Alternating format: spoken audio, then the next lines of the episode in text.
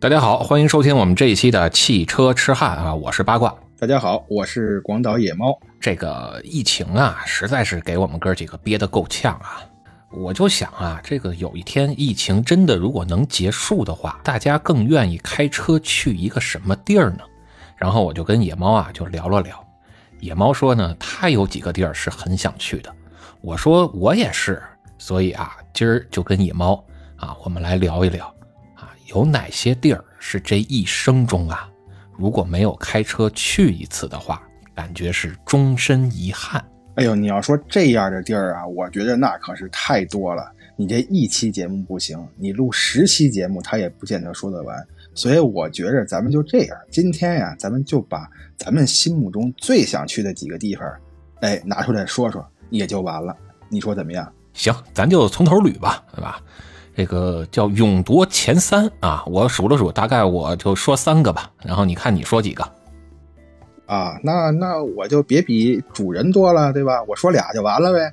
哎，别别别，您也是主人，您也是这个叫 host 是吧？啊，行，那我也成痴汉了。那你一直就是，只不过我是汽车痴汉，你是电车痴汉。你非得在这儿给我砸瓷实了？行吧，那咱就开聊。那是你先说，是我先说啊？呃，你先来吧，你先来吧。哎呀，你这个得让我想想啊。你说疫情过了之后，我最想开车去哪儿？其实你这么说啊，即便是现在疫情期间啊，我也没少开车出去，因为就是这个工作嘛。但是呢，去的地方呢，当然了，是人家客户让我去哪儿，我就得去哪儿啊。可能自己没有那么自由啊，也没有什么自主性。所以呢，我就想啊，疫情过了之后，我可能。最想开车去的地方，第一名大概就能给这个真名山吧。这头文字 D 里边有一座山呀，它叫秋名山。哎，这真名山就是这个秋名山在现实中的原型。这个秋名山，你看在日语里啊，就是阿基纳嘛，真名呢就是哈鲁纳。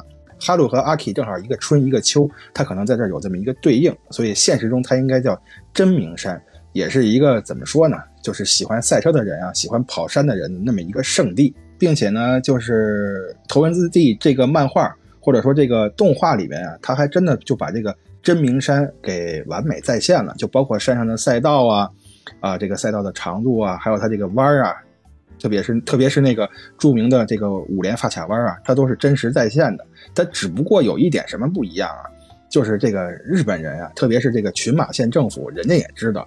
你这个跑山这个事儿不大好啊，就是 可能会对其他正常行驶的车辆造成一些困扰，所以呢，就是很多人他愿意去夜里跑嘛。夜里跑虽然说没有正常的社会上车辆，但是呢，就更危险了。呃，怎么办呢？他就想一招，就把那个五连发卡弯啊，那个路做成了波浪形的。就是我记得之前咱在一期节目里也说过吧，就是你如果用正常速度去开的话，那是百分之百得填底呀。我这个词。哎，之前用过啊，就百分之百得托底。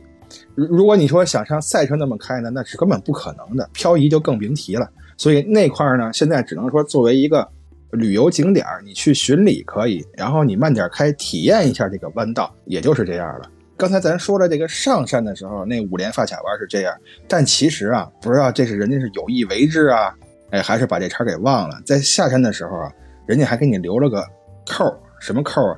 就是下山的时候，他可没给你设置这种波浪形的道路啊，那个道是非常平整的。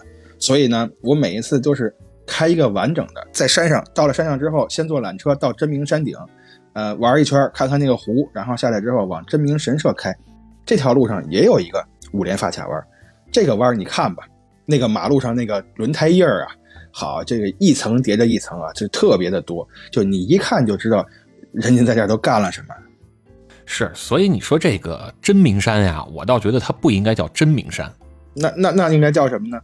你看它既然是这个秋名山的原型啊，我倒觉得它不如干脆改名就叫豆腐山就得了，天天夜里跟那儿跑山送豆腐。作为一个喜欢车的人哈，就特别是在这咱们巴老师的熏陶下，给给我熏成了一个热爱 Go D M 的人啊。呃，我觉得真名山作为我这个清单里边的第一名，那是当仁不让啊！跑山呀，确实是挺危险的，啊，我是坚决不建议大家去跑山啊。咱要是想玩这个车呀，痛痛快快的，咱还是踏踏实实的去正规的赛道。哎，没错，这个去赛道嘛，就是既有安全保障，而且呢，也有老司机去啊，能能去带带你啊，就是给你教你一些驾驶的技巧啊，并且说你还可以看到其他车手在这个赛道上的这个风采啊，啊，一举好多得，这个比跑山就是安全的多，并且你更能近距离的去体验这个赛车文化，这个真的特别推荐。但是要说这个赛道啊，我还真有这么一个想去的赛道啊，离这个野猫老师啊住的地儿也不远啊，叫筑波赛道。哎，这个地儿离我住的地儿还真不远，就一百来公里的事儿吧，也就一百来公里，那就不叫事儿了，脚上一踩，手上一转就到了。哎，是，所以说这个筑波赛道啊，我为什么那么感兴趣呢？是因为啊，这个刚接触汽车运动的那些年啊，也是受到了一些日本的电视节目的熏陶啊。咱之前也聊过，土屋圭市老爷子拍的叫《Best Motoring》啊，他那个节目。那个节目里边有很多这个在日本发售的汽车，都是在筑波这个赛道上去进行测试的。当年我们也玩游戏啊，是吧？这个 PS 二啊、PS 三啊这些游戏里边有这么一个游戏啊，叫 GT 赛车。那这个游戏里边呢，就把世界上知名的这些汽车，包括这些赛道，都给真实的还原出来了。那我们光看这个 Best Motoring 不过瘾啊。对吧？跟身边的小伙伴们啊，就一块的用这个里边的真实的赛车啊，在这种真实的赛道上去体验。其中啊，我们最感兴趣的，也是最爱玩的，就是开这种偏家用的性能车，在主播赛道上去比拼啊！我当年是跟特别好一哥们儿啊，我们有一个十年之约，就是每十年。我们俩都用自己喜欢的车，在这个赛道上去比拼一把。就，说这么热闹，您说的是在游戏里比拼吧？那肯定是游戏里啊，这现实中也没去过呀。差不多得有十几年前吧，我们就一块儿啊，他在这个游戏里边呢开一辆红色的 EVO，我呢是在这游戏里开一辆蓝色的 STI 啊，然后我们俩就约好了，在这游戏里边啊驻波赛道开五圈儿啊，这五圈儿先是他领头，就是他排在首位，我排在第二位，同时发车，然后看谁能拿第一。紧接着呢，我们俩再换回来啊，我领头，就是交换这个发车位嘛，然后再看谁能拿第一。就是每十年呀，我们俩都这么比拼一把。对，这不是隔了十年嘛？上一回大概是在两三年前吧，我们俩又比拼了一把，所以我们也约好了。啊，再过个六七年，差不多又该再比拼一回了。这有点像叫华山论剑啊，相约十年这意思。那再过十年，要不你们就有机会去这个主播赛道这个现场去比拼一下，那不是更好吗？那多有纪念意义啊！没错啊，所以要不然今儿我就说呢，这个如果要真说有一个赛道我想去啊，那首当其冲的就是这个助播赛道啊。这赛道啊，其实你别看它这个天天在那儿去评测这个车呀，包括图都在那儿，但是这个赛道呢，在我脑子里已经是印下了深深的印象了。你记不记得有这么一个电影啊，叫《飞驰人生》啊？里边这个沈腾老师演的这个男主角啊，当时就说巴音布鲁克啊，全长多少多少公里啊，多少个弯儿，我每天在脑子里开几十遍，这几年下来，我已经开了多少多少万遍了。这个驻波赛道啊，对我来说还真是有这么点意思。我大概呢是每天都会开个十圈到二十圈左右，你算吧，这已经十多年了，这我已经开了得有多少万圈了。所以这个赛道啊，已经印在我脑子里了。哎，我刚想说这个《飞驰人生》，刚才这个沈腾老师演这个角色啊，你你说的确实还就有这么点意思。你这是等于天天在这个驻波赛道神游啊！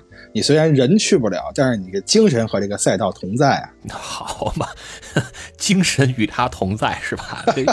这这那那相当于这赛道要是将来像这个北京这工体似的给拆了，我是不是也没地儿待了？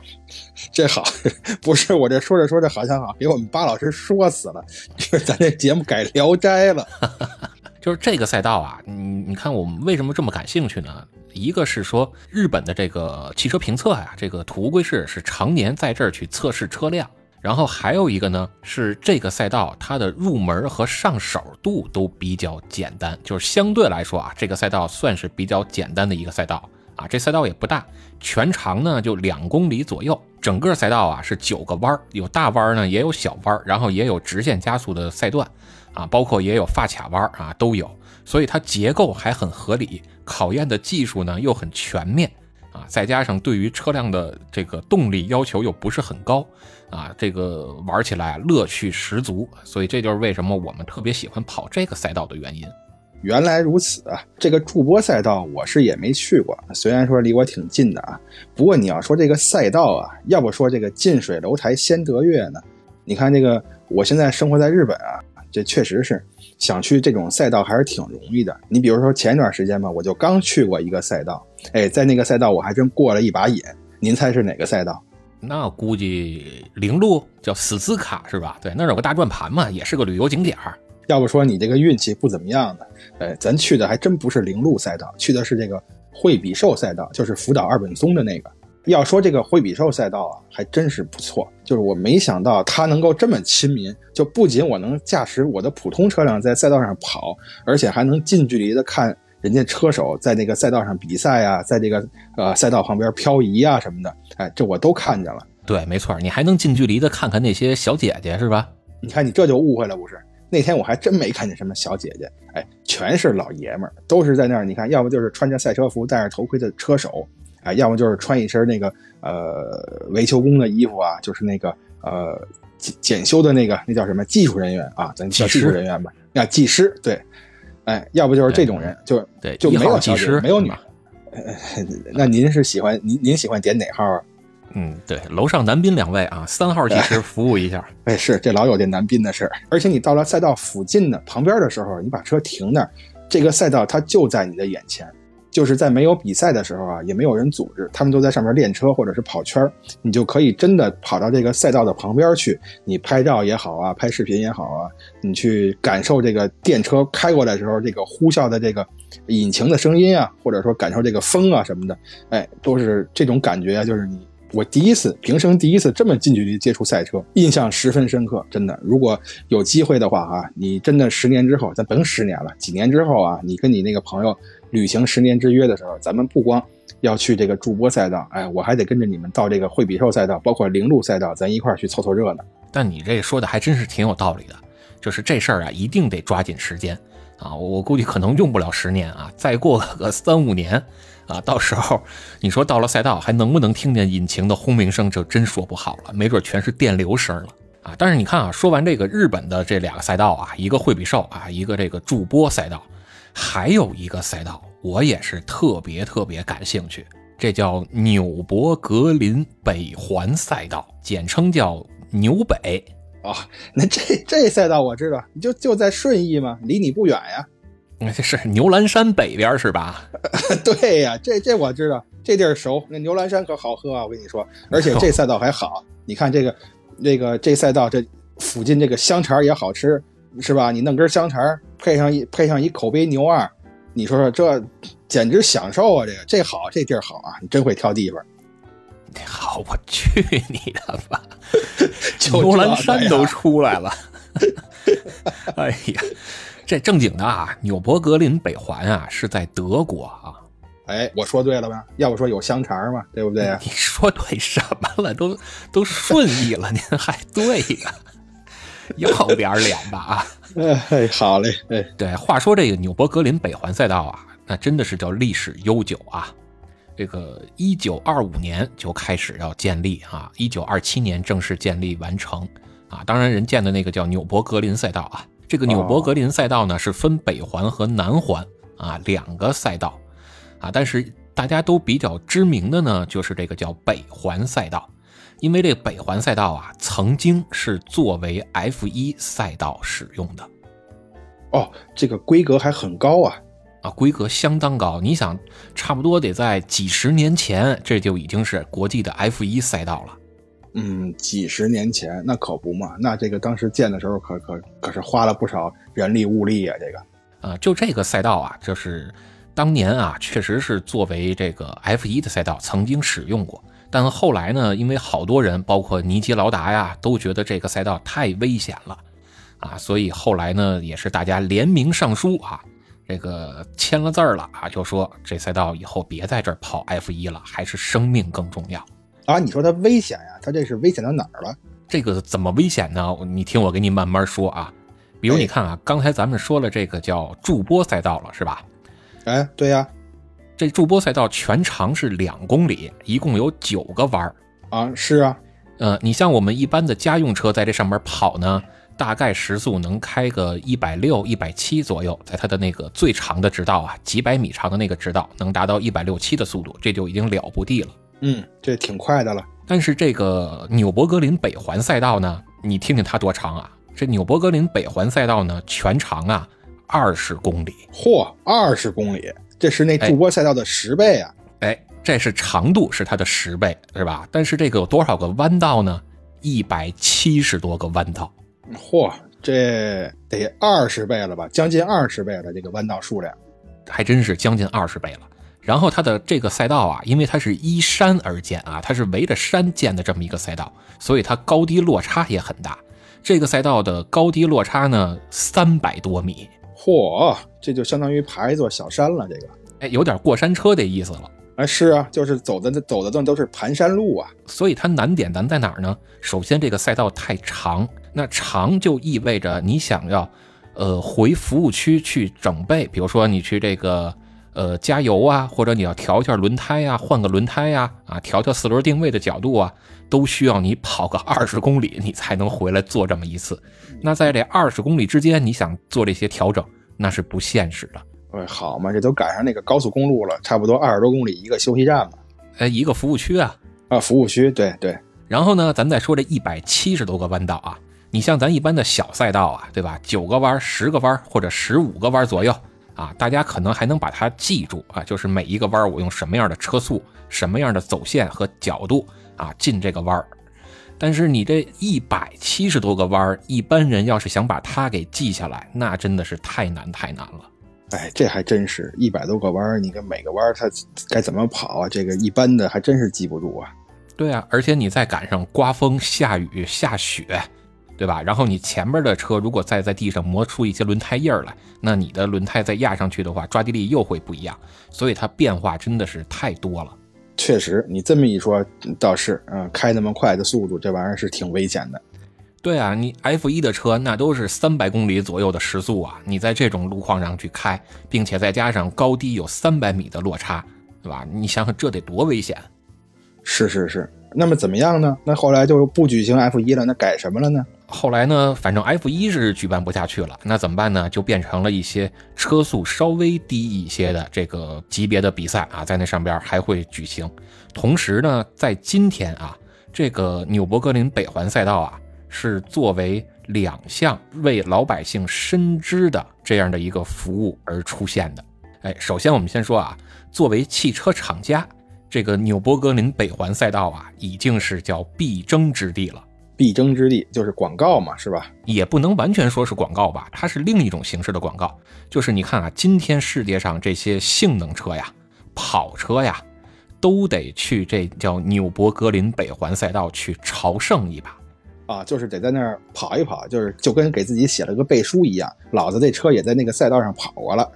哎，他光跑过还不行，纽博格林北环赛道呢有一个叫。车速榜，并且这个车速榜啊是随时更新的。这个在他们官网上能找到是吧？官网上能找到啊，并且你就是你去百度啊也能查到它这个车速榜，只不过百度上的更新没那么及时。哦，好嘞，回头我查查去，我看看现在第一名是谁。就是这个车速榜啊，其实也挺有意思啊。性能车跟跑车啊都得去那儿去抻练抻练。那你这车能跑多快？我这车能跑多快？那经常呢是因为说。呃，你的这个车辆上市的时候，你的目标竞争对手的那个车型，啊，它可能比你快了零点零几秒，那就导致你这辆车要重新在这儿去进行测试啊、研发呀、调教啊等等一系列的工作。就算是我拿到了这个车速榜的冠军啊、亚军，或者说怎么样的，它在在在它在这上面有一个排名了，那这能意味着什么呢？就意味着你这个车好，哎，大家就买账了呀。比如你看啊，给你举一个例子。啊，曾经奇瑞旗下出了这么一款车，叫奇瑞的瑞麟。这个车在当年，我记得好像是十几年前吧，就大老远的把自个儿这个车运到纽北赛道，去那儿去测试了一把。最终跑出来的成绩呢是八分五十六秒多。啊，二十公里，呃，八分五十六秒多。哎呀，八分五十六秒多，咱就说九分钟啊，呃，这一个小时呢得多少个九分钟啊？呃，六个，就说七个九分钟吧，也就是每小时一百四十公里左右，这速度还还行吧？我觉着。但是你别忘了呀，这可是一个一百七十多个弯道啊！啊，对呀，还那么多弯道呢，它要能保持这个车速也不简单。那我们就再来说说其他榜上有名的车型吧。啊，咱也别说那太夸张的，咱就说一点，呃，野猫老师够得着的车型吧。哎，得嘞，又是勾 DM 呗。哎，这不不不说点这个现实中啊，野猫老师够得着的车型，比如有这么一款车呀，叫梅赛德斯 SL 六五 AMG。呃，行了，您就说吧。嗯，这个说完了之后，不行，哪天我也把车运过去，我也跑一圈试试。是，这车您熟吗？哎，熟熟熟，这太熟了，好像就在屁股底下坐着呢。哎，在楼底下停着呢，是吧？哎，是是是。哎，这车呀，在二零零五年啊，曾经在纽北测试过，它当时的圈速呢是八分十四秒，八分十四秒，也就是说比刚才那个车快了一分钟嘛，这个圈速快了四十二秒啊，四十二秒，将近也将近一分钟了。但是你想，这俩车的车价可差了多少啊？啊，对呀，那可不嘛，差远了，差老鼻子了，这个。哎，然后咱再说一个啊，咱说一个比较廉价的，老百姓都看不起的。低端的日系车型，哎，好嘞，哎，比如斯巴鲁的 STI，哎呦呵，不是巴老师，咱这个适可而止啊。好，您这梦中情车这怎么都成了看不起的低端车了？怎么？那可不，你跟德国车比是吧？那日系车不就是烂大街的吗？哎，是是是，那您就说这个 STI 它的这个成绩呢？刚才那个 AMG 是零五年是吧？然后这 STI 呢是零四年去测试过一把。好，早了一年，哎，圈速呢是八分零六秒。啊，八分零六秒，那这这比刚才那个还快呢，这个，呃，也就快个八秒钟吧，啊，那这八秒钟这就不老少了，在赛车里边人都是差零点几秒，零点零几秒，您这快了八秒钟，这这差距可就够大的了，呃，那也不行，那它也是个日本车，就是个低端货啊，跟高大上的德国车那比不了。呃，我觉得你把我给内涵了，但是我又找不着证据。嘿，咱再说一个车吧，啊，这个野猫老师啊也比较感兴趣的一个车，叫尼桑的 R 三二 GTR。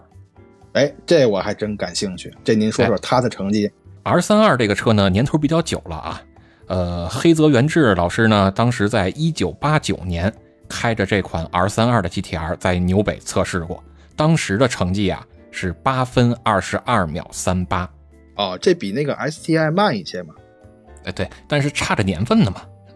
那倒是八九年嘛，你八九年跟零四年这差了，对，反正不少年头。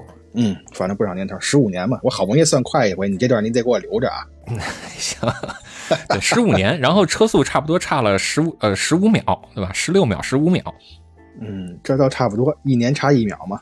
所以你能看出来说，这个纽北啊，那真的是叫汽车品牌的必争之地呀，对吧？都得去那儿测试一把去。就是如果你这成绩啊稍微好一点儿，那你就能拿得出手了。那如果你这车成绩太差怎么办呢？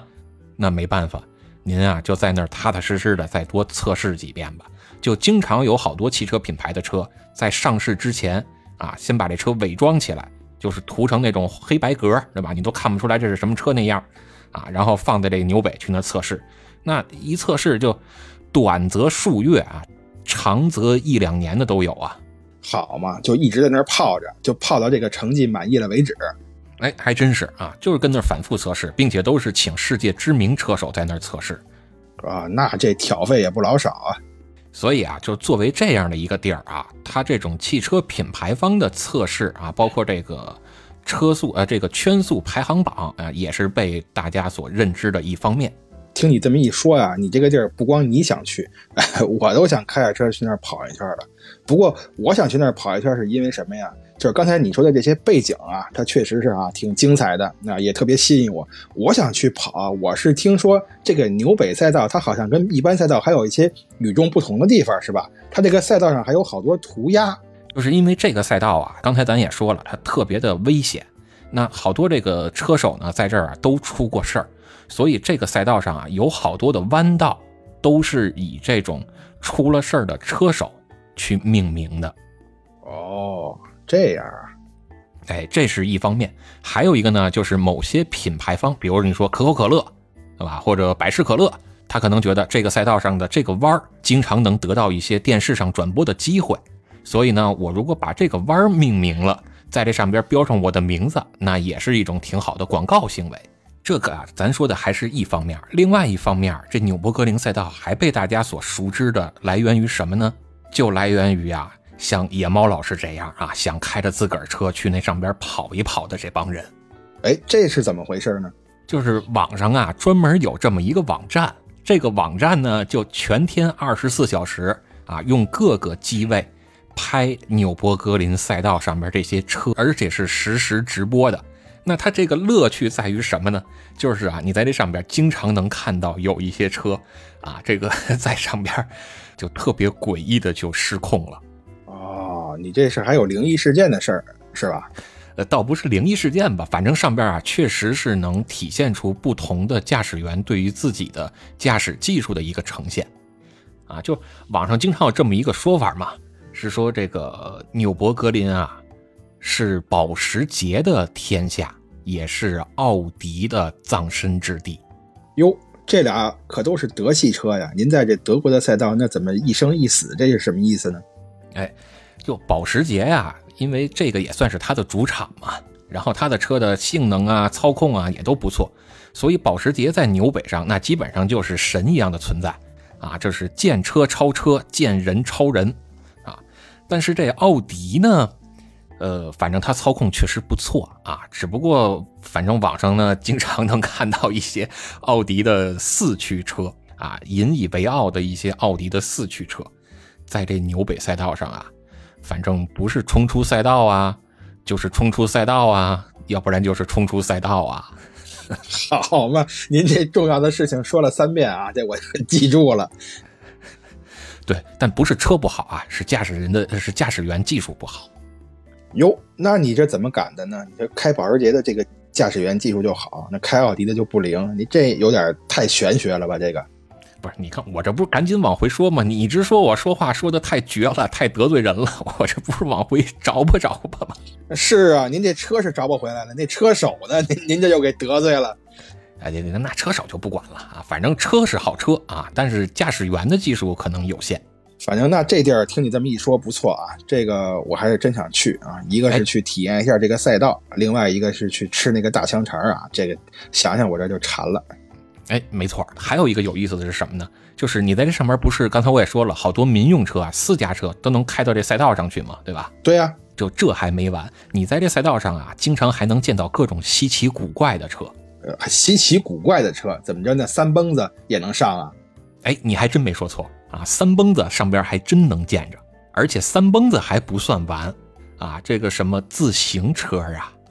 然后这拖拉机呀，包括包包括这公交车呀，这大公共啊，还有什么这个呃顺那叫什么这个这个快递车呀，叫什么 DHL 啊，就是这种什么宅急送啊，你都能在这上面见着。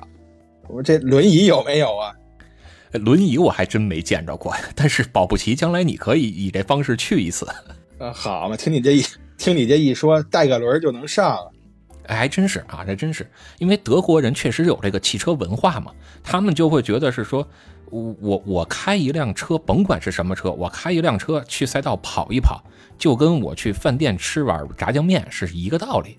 那倒是家常便饭了吧？而且你知道，就这帮德国人啊，还有一个有意思的是什么呢？就是他全家拖家带口的，一到周末就往这纽博格林跑啊，还拖家带口的跑，拿这当野营地了。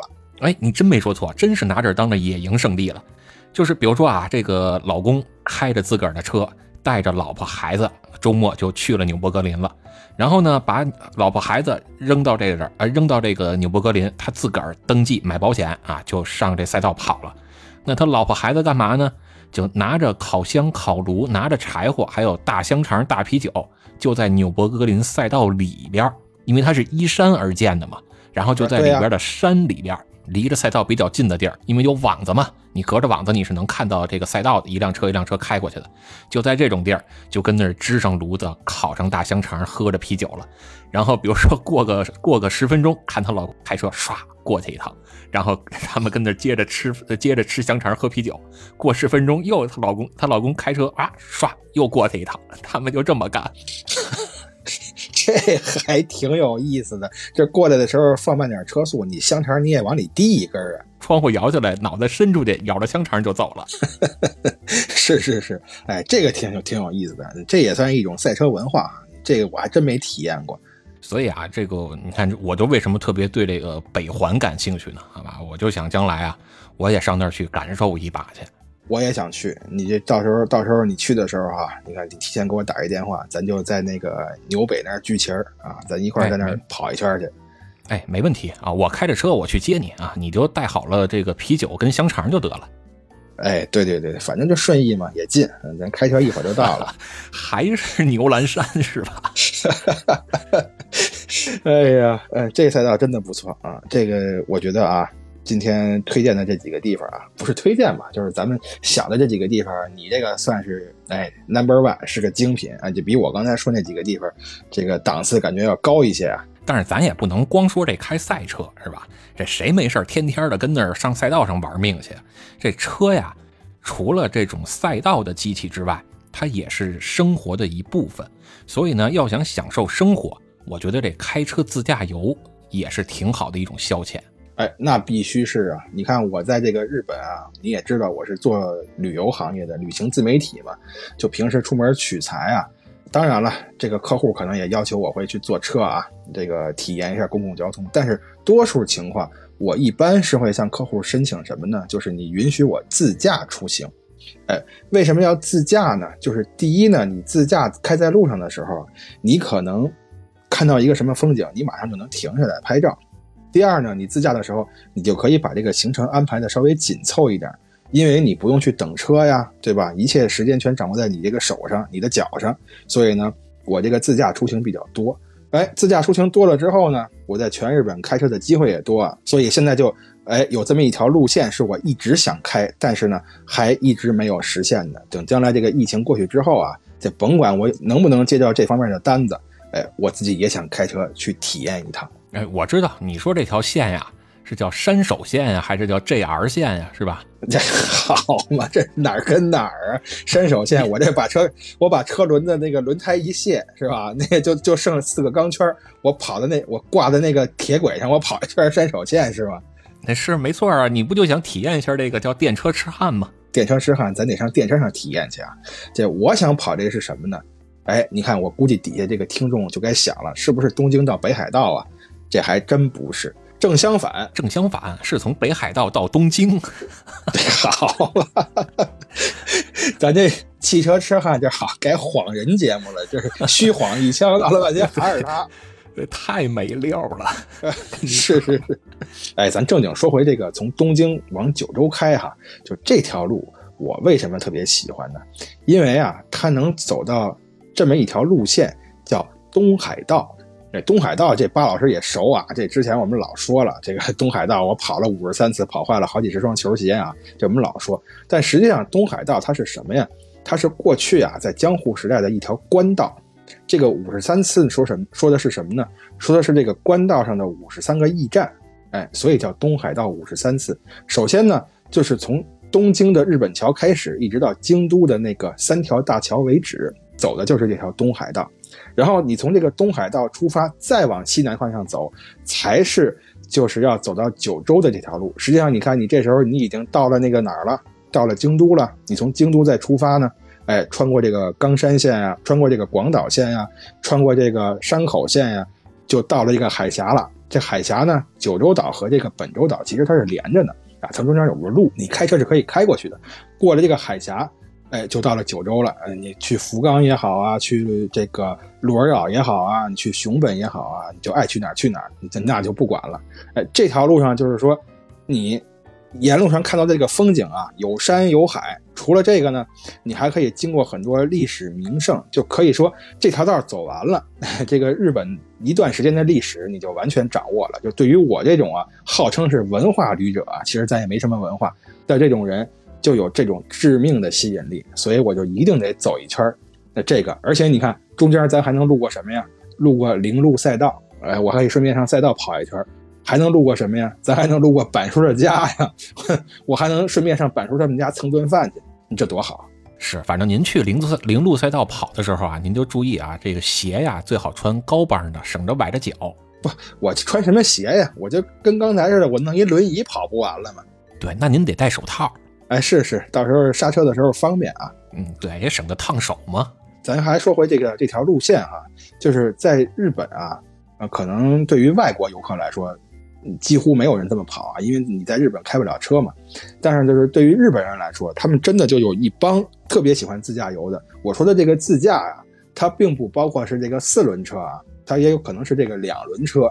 你比如说像摩托车啊，像川崎啊、铃木啊、本田啊之类的，哎，这种摩托车的自驾，它都包括在内。有很多人去走这条路线，啊，就是这条路线走下来之后呢，嗯，就像是你完成了一个成就一样。而且实际上就是在日本有很多很多这样的路线，就比如说刚才我说的这个比较夸张的，从东京到这个九州啊，这是一千多公里吧？啊，还有刚才咱提到的，对吧？你甭管去还是回来，东京到北海道啊，然后你比如说在这个日本的本州有内陆也有这个线呀，在北陆地区也有这个线呀，日本海那边也有这个线，这种这种路线是很多的。他给你开辟出来干嘛呢？开辟出来就是为了让你开车，哎，这个一路边走边看边玩，去体验这个呃风光也好啊，风土人情也好啊，哎，所以这个在日本也是慢慢的形成了这么一种文化啊。很多人不不光是改装车嘛，有的可能开一个大屁股旅行车啊，也是拖家带口的，带个帐篷，人家可能连酒店都不住了，到了当地哪儿找一个露营地，把帐篷一支，哎，你看这个一晚上就解决了，那带个烤炉，晚上烤个肉什么的。就跟那个在那个纽北赛道上，弄个大香肠，那是异曲同工啊！哎，没错啊。但是烤肉，我觉得倒一般啊。你跟那儿不得烤红薯吗？哎，对对对，你看这个巴老师啊，在懂行嘛。你到了这个九州之后啊，这个鹿儿岛什么是特产呀？哎，萨摩藩这武士是特产，这个武士现在也没有了呀。这玩意儿你也不能吃，是你也不能穿，你到那儿能找什么呀？哎，鹿儿岛的这个红薯是特产呀。叫这个萨摩芋啊，这个红薯它好吃啊，甜呀，而且你当地呀，你看鹿儿岛什么有名？烧酒有名，那拿什么酿的呀？就是拿这个红薯酿的，就不光是红薯，还有紫薯啊，对吧？当地卖的这个紫薯啤酒啊，什么乱七八糟的啊，就这种酒类啊，哎，都特别好。你开车的时候你不能喝酒啊，这咱不能酒驾啊。嗯，但是有很多这个喜欢酒的啊，喜欢日本烧酒的呀，就把鹿儿岛当做终点，就拿这个酒啊。当做是给自己庆祝的这个东西，呃，日语里叫这个偶一哇伊嘛，就是当做给当当做给自己庆祝的东西。我到终点了啊，拿这个酒犒劳自己一下，哎，所以呢，咱说这个鹿儿岛啊，就是以这个红薯出名，呃，也就是可以理解成这一条路线的一个终点。所以你看啊，今儿咱说这几个地儿，真名山这目的地，你到了山顶上之后，你可以吃豆腐。然后到了这个纽伯格林北环赛道呢，人那儿不光有这个叫德国大香肠啊，包括这大众品牌的这大香肠啊，Volkswagen，是吧？然后呢，这赛道上你还能看看艺术创作，还有一些涂鸦。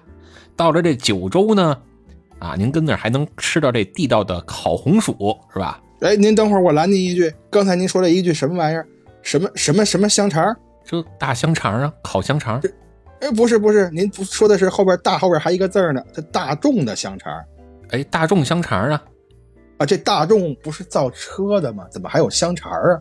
哎，你看这个叫什么？原谅你年幼无知是吧？这个香肠，哎，这香肠啊，其实是人家大众公司啊，就是 Volkswagen 啊，这个德国大众公司的主营业务之一。就你在网上也能买到，包括你在国内。啊，你像各种电商平台也能买得到，就是这德国大众的香肠啊，这叫这叫什么呀？这叫出耳啊！这叫我还真是第一次听说，这个大众的主营业务除了汽车，还有香肠。这香肠的包装上还印着大众那 logo 呢，就是这个车比较高级啊，就那大众那 logo 哎呦呵，那您确定这不是那个哈尔滨红肠跟那个大众搞的联名啊？这个，我那估计可能将来咱也能吃得上吧。今天你看长学问了啊！那个跟巴老师录节目长学问，今天又又给我这个吃货上了一课啊！所以你看，咱今天聊这几个地儿哈，可能也说的地方也不太多，但是我觉得吧，每一个地方它都挺有特点的，而且你看，对于咱俩来说啊，就真的都是这个心中的梦想。不就是可以说是承载了咱们心中梦想的地方啊？没错，说的不在多，一个胜十个。哎，你看这说的这比较精嘛？哎，这个我现在已经迫不及待了，我恨不得明天就开车出发。啊，那你开车出发，你得走清河、沙河、昌平线是吧？一路走这叫，哎，一路走这京藏高速啊啊，然后呃对对，现在还新修了一个叫京新高速，就是能奔新疆了。那不就能直奔巴音布鲁克了吗？哎呦，您还知道巴音布鲁克呢？哎呀感情这巴音布鲁克呀，哎，你看说到这儿了，这才切入正题呀。这其实才是我最近心里边的心头好啊，是最想去的地方。哎，我最近啊又重温了一个电影，哎，就刚才你提到那个《飞驰人生》啊，最后这个沈腾老师在这个开着他这个拉力车、拉力赛车啊，在这个巴音布鲁克赛道，那叫魔鬼赛道啊。哎，比赛的那段那是让我记忆犹新，所以我觉得我有生之年一定要开着车在那个赛道上去跑一跑。我给您当副驾驶啊，副驾驶啊，那那你不就是那个导盲员吗？导盲的那是犬，我们这叫领航员。好。